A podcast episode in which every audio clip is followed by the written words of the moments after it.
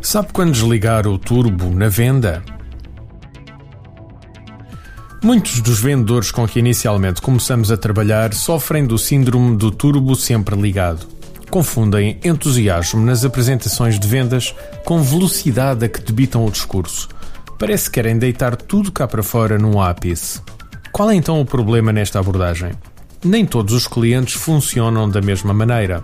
Uns são mais rápidos no interagir, outros mais lentos. Uns gostam de ir diretos ao assunto, outros gostam de conversar sobre tudo e mais alguma coisa antes de chegar a vias de facto. Uns detestam entrar em conflito com quem quer que seja, outros adoram destroçar os nossos argumentos de venda à procura da mais pequena incongruência. A ideia aqui é que os nossos clientes são todos diferentes.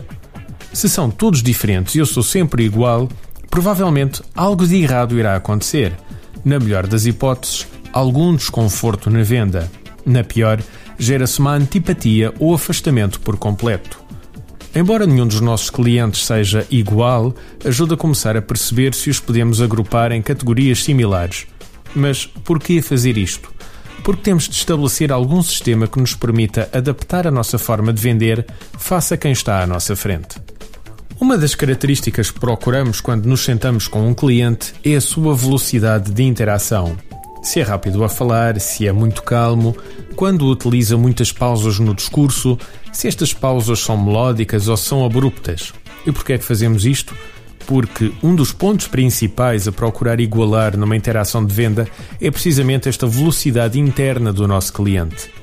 De uma forma muito simplista, se ele fala rápido e é simpático, devemos ser rápidos e também simpáticos no discurso e acompanhar o seu entusiasmo. Se por outro lado é rápido, mas vai direto ao assunto e possui uma interação mais fechada em termos de sorriso, devemos prosseguir da mesma forma, sendo diretos e não dando muito asa à criação de relação de empatia. Porquê? Porque simplesmente não é isso que este perfil de cliente procura. Numa outra vertente, se o nosso cliente é lento no discurso, aí devemos também ser lentos, ou pelo menos não ser tão rápidos como habitualmente. Com uma pequena nuance. Novamente a questão de simpatia. Se é simpático e lento, Devíamos ir então pela simpatia, sendo calmos e simpáticos com ele. Se porventura é calmo, mas sem ir para o campo da simpatia, a abordagem já deve ser diferente. Devemos ir o mais preparados possível, ser calmos, dar-lhe tempo para pensar, mas apresentar os nossos argumentos de forma detalhada e precisa. Esta é uma pequena abordagem aos perfis comportamentais na venda, mas já vos dá uma ideia de que a venda, por vezes, embora simples, tem questões psicológicas muito profundas por baixo. A complementar tudo isto, já que desligamos o turbo, por que é que não juntamos mais uma peça ao processo? Que tal começar a ouvir os seus clientes com ouvidos de ouvir? A maioria dos comerciais, pelo menos dos maus comerciais, não ouve. Não dá espaço para que o cliente fale, já para não falar de situações muito piores em que chegam a interromper o cliente. Ouvir é o ato na humanidade que mais cria empatia ao ouvirmos o nosso cliente com ouvidos de ouvir, estamos de facto a fazer-lhe uma massagem ao ego.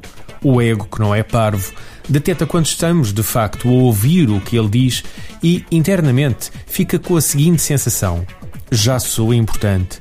Olha como me ouvem com atenção. Dizemos isto em tom de brincadeira, mas na venda é das coisas mais importantes nos dias que correm. Se não para para o ouvir, como é que vai detectar se o seu cliente está a fazer bluff quando lhe diz que tem mais barato?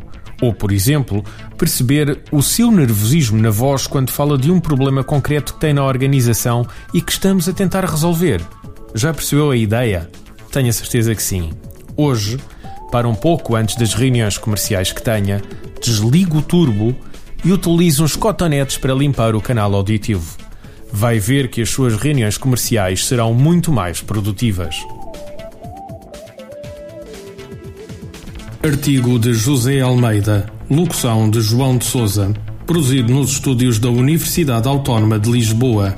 Procure mais recursos no site ideiasedesafios.com.